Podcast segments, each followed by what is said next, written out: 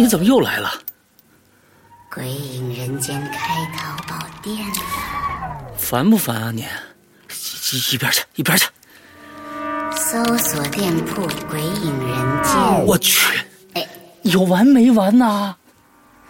就可进店购买。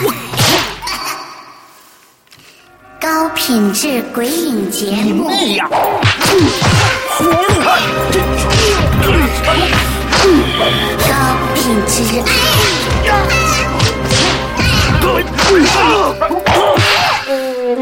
五月三日购买《鬼影人间》主播签名版 DVD，就送长篇小说《在地狱那头等我》啊！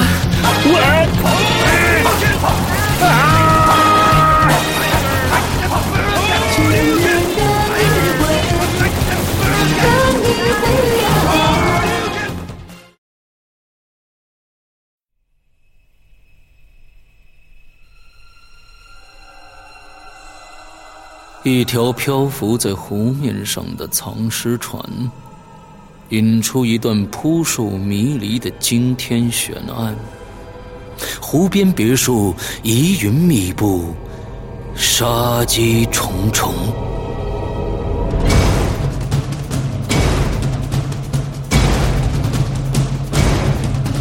鬼影人间》携手中国著名推理小说家蓝马，打造《鬼影人间》首部中篇推理悬疑音乐剧《湖边别墅的鬼影》。二零一三年三月十五日抽丝剥茧，全球首发。鬼影丛生，魅火舞动，精彩内容尽在《鬼影人间》苹果 APP。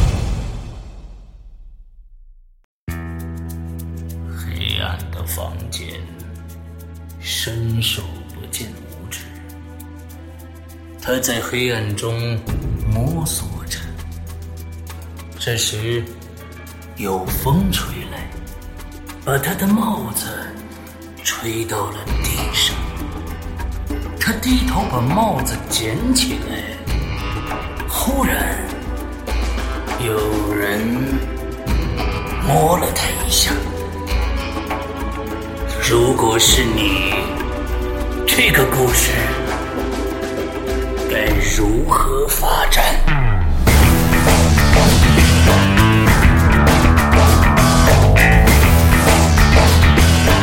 鬼影人间开启全新恐怖有声平台，打造国内首档大型惊悚有声互动栏目。你现在收听到的是《鬼影重重》。鬼门洞开，你是天使还是魔鬼？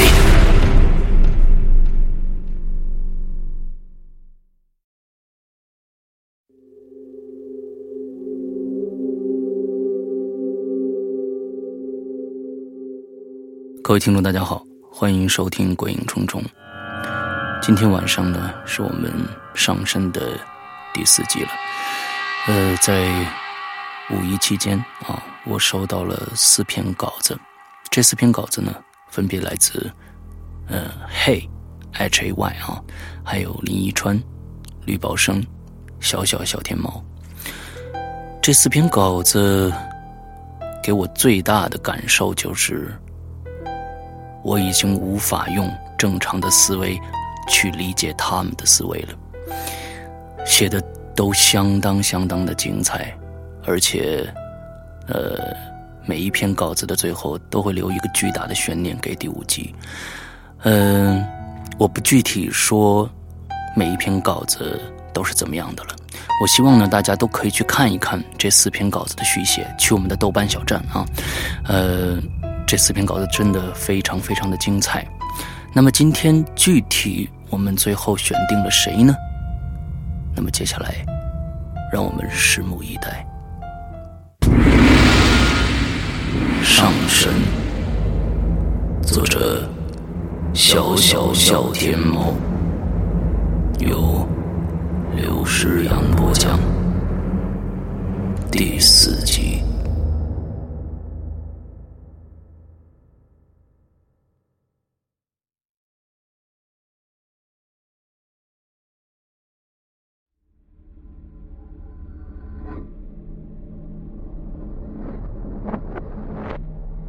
那是一片深邃的浓墨般的黑暗，光仿佛凝固了一样，被黑暗包裹着、阻隔着，迷雾似的，一丝一毫都无法穿透，甚至于。我不敢确认，我所面对的，就是那条破败的、阴暗的北京市房山区行公园路行公园小区三里七号楼二十二层内狭窄的走廊。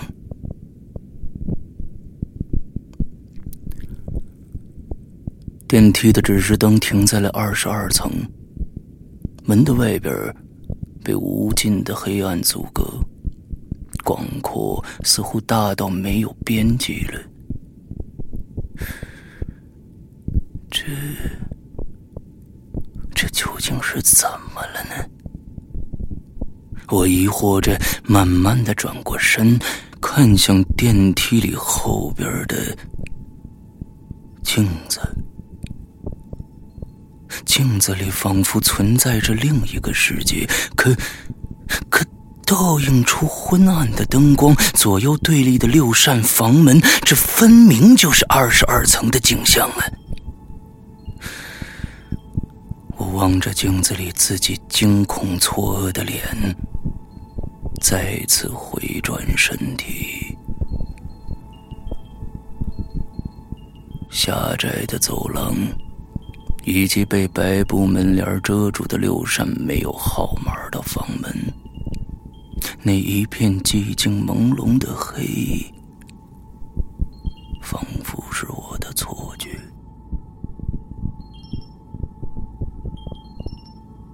走廊的尽头，水房里黑乎乎的。看不清哪怕一点点的细节，我甚至深深的怀疑，似乎方才那一片浓稠的黑，就是从这个黑乎乎的水房里蔓延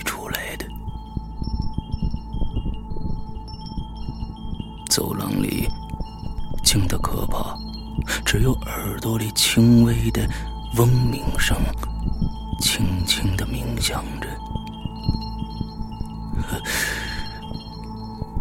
这昏暗破旧的二十二层，该不会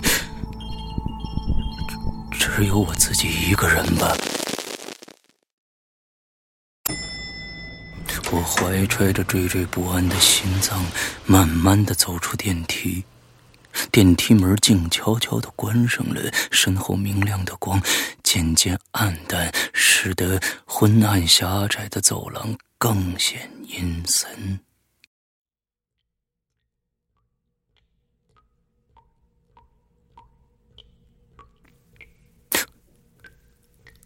忽然，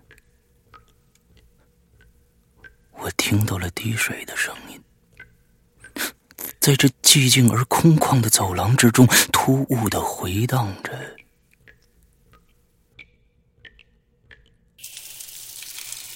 那节奏越来越快，渐渐的变成水流的声音了。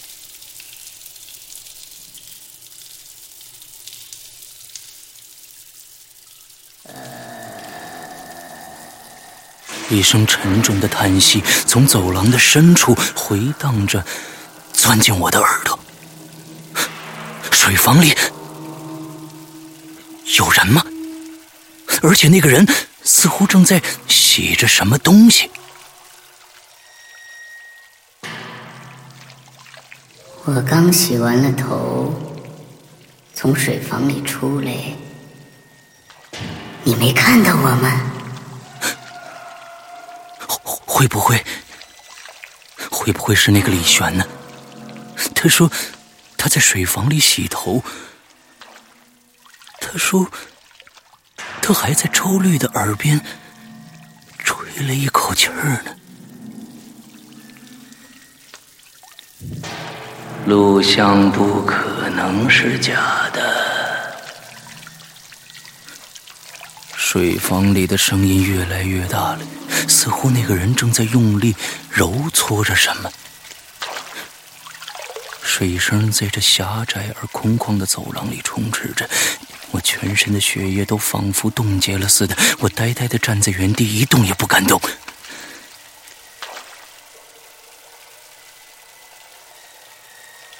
你回头的时候，没看见我们。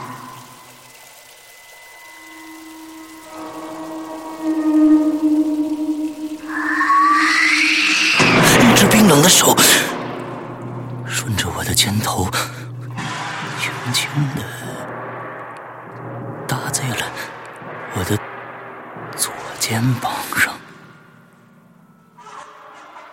但是我的身后是电梯门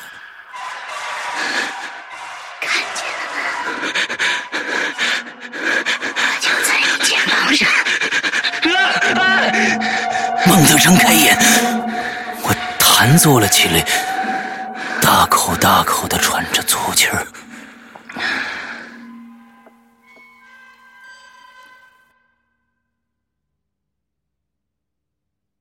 这是什么地方啊？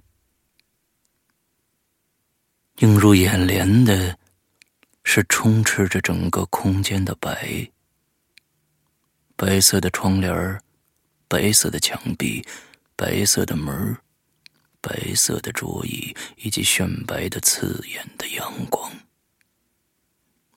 我摸索着从白色的床铺上支撑起不停颤抖的身体，伸出颤抖的右手，拔掉插在胳膊上的输液管儿。我似乎在一间病房里，我这这是怎么了？我昏过去了。我昏了多久？是谁把我送到这医院来的？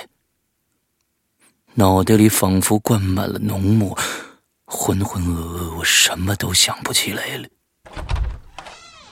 病房的门突然被推开了。哟，你醒了？一个穿着白大褂的人走了进来，向我点头示意。啊。我的声音干巴巴的，仿佛一个垂暮的老人。呃，你叫什么名字？我我我我叫刘诗阳。我觉得自己干裂的嘴唇正在病态的颤抖着。记得你是怎么到医院的吗？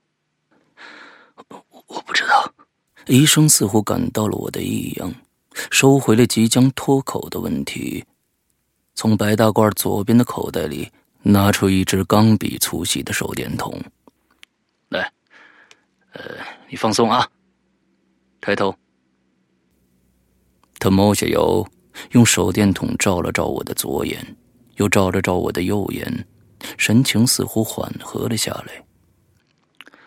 啊，行，没事儿。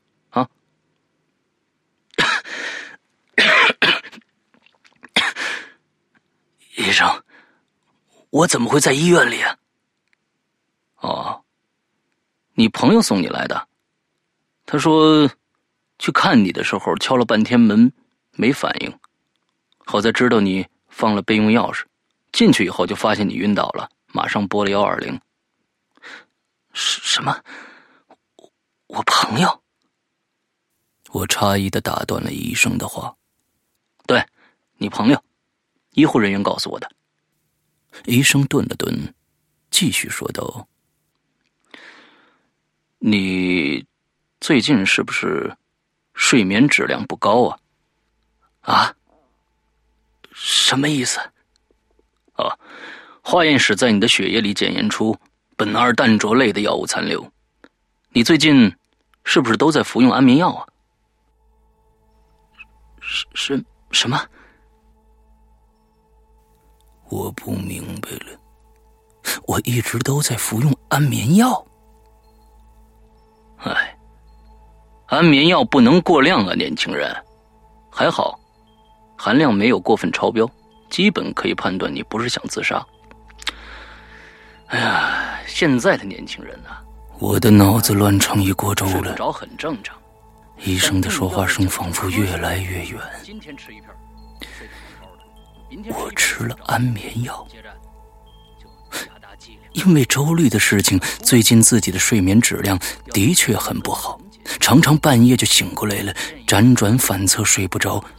但印象里，我绝对没有吃过安眠药啊。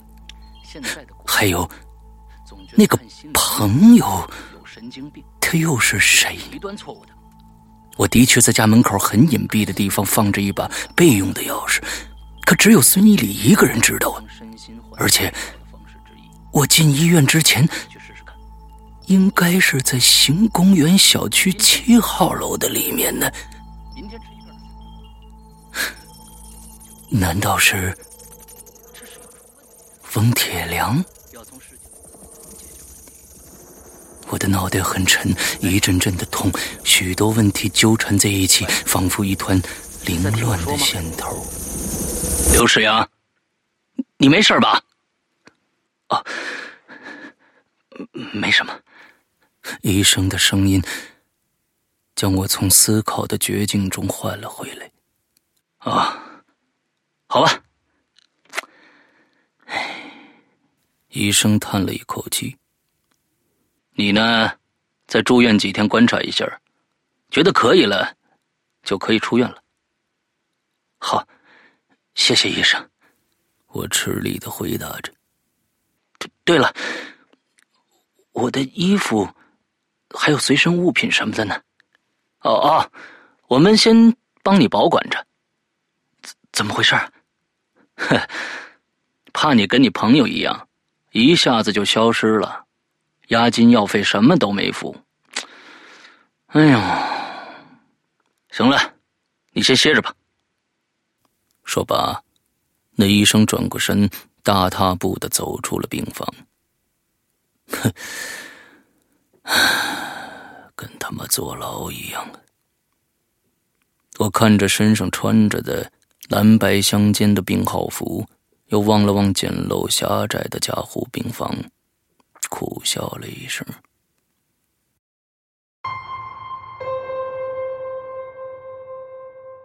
留院观察的第四天晚上，我出院了。医院的收费的确有点狠，住院费、医药费、护理费等等加起来花了几千。我在医院里昏迷了两天，留院观察了四天。不对呀，这儿有件事情对不上号了。对照自己进驻行公园小区三里七号楼的时间，在我昏迷入院前，有一天的空白，是我怎么都想不起来的。在住院的这段时间里。我反反复复的思考着几个十分重要却又无法解答的问题：第一，我是不是被人下了安眠药？第二，谁把我送到医院里的？第三，在那空白的一天里，究竟发生了什么？第四。我行公园小区三里七号楼二二零三室的那串钥匙不见了。出院前，我找到了入院那天的医护人员，询问关于所谓我的朋友。他说记得不太清楚了，只记得是个瘦瘦的男人，穿着一身黑衣服。直觉告诉我。这件事情愈发的扑朔迷离了。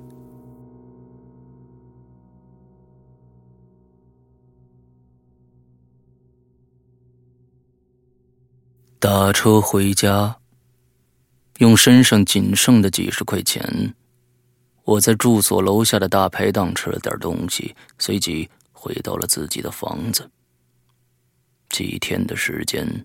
楼下的信箱被信件塞得满满的，除了各种单据，还有大堆的广告与传单。手机已经很久没有充电了，我已经可以想象到，当我打开手机的时候，里面将会充斥着上百条的未读信息，以及无数的来电提醒。我把手机连上电源，给父母家人报了平安，翻阅了各种短信，随后便打开了《鬼影人间》的电子邮箱。唉。孙一礼依然没有回信，甚至连短信都没发来一条，这令我很不高兴。这个人自由散漫惯了，托他办件事，有时候比什么都难。收到鬼友的来信，对于我来说已经是家常便饭了。大部分的来信都是讲述一些鬼友们自己经历的灵异事件，真真假假。难以分辨。这是在层层叠叠的邮件里边，一个发件人的名字，使我的心没来由的狂跳起来。是周律。距离上次回信已经过去一周多的时间了。我追随着他凌乱的脚步，来到了房山区行公园路行公园小区三里七号二二零三室。这其中所有难以名状的遭遇，都是关于他的。我有很多事情想要问他，我想要明白，他所说的究竟是不是真的。我想，天蝎座偏执的性格，已然在我自己身上体现的淋漓尽致了。可我。没有想到，当我迫不及待的点开周律的第四封邮件时，里边的内容却再一次的令自己陷入了黑暗的深渊。朋友你好，我是周律的家人。这封邮件所承载的。是一份沉重而痛苦的消息。我们的至亲周律已然与世长辞。周律他，他死了！我的大脑仿佛被一道闪电狠狠的劈中，我大瞪着双眼，木木的望着屏幕上接下来的信息。所有的一切再一次变得迷茫。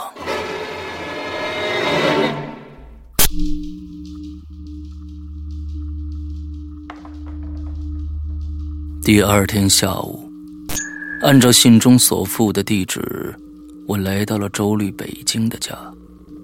那封信是六天前寄来的，在我昏迷入院的第一天。虽然信中没有提及周律的死亡时间，也没有提及他的死亡方式，可短短的几句讣告，却仿佛千斤重的巨石压抑在我的胸口，挥之不去。我不敢相信周律已经死了，因为他的死仿佛证明了某种超自然的、打破常规的存在。他一定是。一定是被李玄上身了，是李玄害死了他。我想到了之前的通信，想起了那两部诡异的视频，想起了周律惊恐的表情，以及那个血肉模糊的女人。如果周律的死亡是非正常的方式，那么那些信件会不会成为证据呢？而我会不会也因此受到牵连呢？怀揣着忐忑不安的心，我走进了地址上标注的小区，走向那间周律曾经住过的房子。开门的是一个三十岁左右的女人，穿着一身。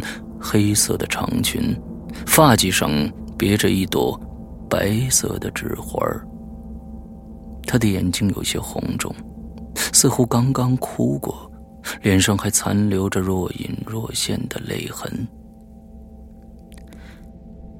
请问，您是来看周律的吗？那女人说话的声音不大，似乎在极力的压抑丧失至亲的悲痛。哦，是的，呃，我们曾经只是在网上聊过。但听到这个消息，也想过来拜访一下。逝者如斯，请您节哀。呃，请问您是？哦，我是周丽的表姐，我叫李璇。我懵了，他是周律信中提到的伤了。他的身的那个李玄，当很多事情与自己的认知发生违背时，一种毛骨悚然的感觉，就会像一只蜘蛛一样，伸出毛茸茸的爪子，沿着你的脚面，慢慢爬到你的小腿。大腿、臀部、后背、脖子，他用毛烘烘的爪子慢慢的攀上了你的脸，用肚子下面密密麻麻的眼睛木木的盯着你，那便是你感觉到恐惧的那一刻。我产生了逃跑的念头，可可我的腿像灌了铅一样的沉重。嗯，您，请您节哀吧。我努力的张了张嘴，仿佛用尽了全身的力气。进来吧，那个叫做李璇的女人说道。我不知道该不该进去，我甚至不知道，如果自己走进了这个房间，是不是还能够活着出来？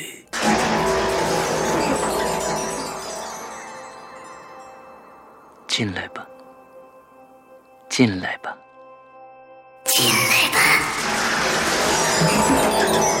这句话好像施了魔法的咒语，我仿佛不由自主的跟随着李玄，慢慢的走进了周律曾经存在过的房间。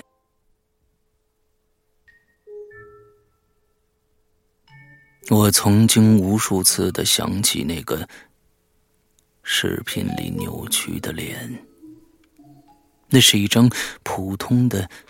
再也不能普通的男人的脸，脸上有着零零散散的痘疤，他的脖子几乎一百八十度的向身后扭动着，眼睛大睁，白森森的眼球左右乱转，大张着嘴，喉结不停的上下起伏，仿佛因为惊恐而急促的呼吸着。可当我看到周律的遗像时，我惊呆了。这个周律不是那个视频里的男人，他和视频里的人长得很不一样。他比视频里的人消瘦很多，眼睛很大，深深的陷在干枯的眼窝里。虽然黑白照片看不出本人的颜色，但我可以想象的出来。那应该是病态的黄。我怔怔的看着桌案上供奉的放大了许多倍的周律的脸，脑海中的现实一点点的崩塌碎裂。不好意思，那个李璇的声音冷不丁的在我身后响起来了。我还没问呢。你和周律怎么认识的呢？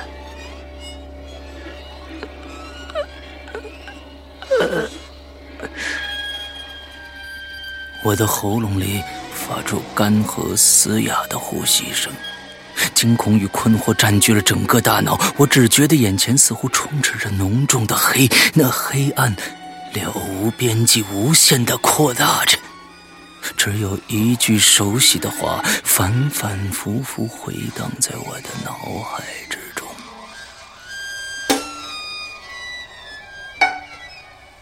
我快要崩溃了。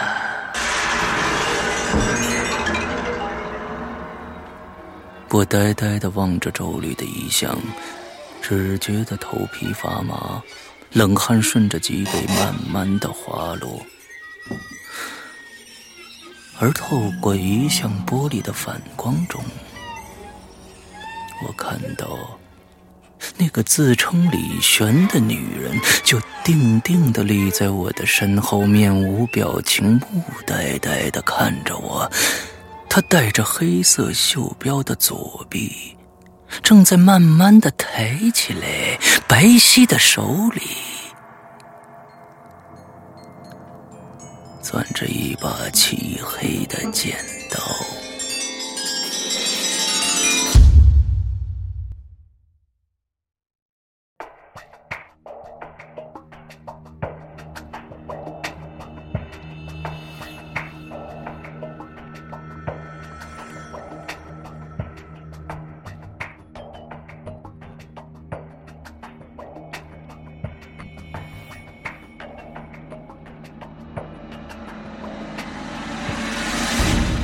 你刚刚收听到的是《鬼影重重》，故事并没有完结，下面的故事等着你来续写。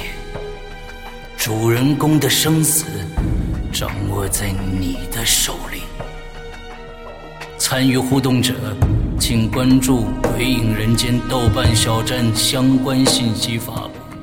来稿请发送至。邮箱 sy 二零幺幺 at 幺二六点 com。现在拿起笔来，把血写在纸上。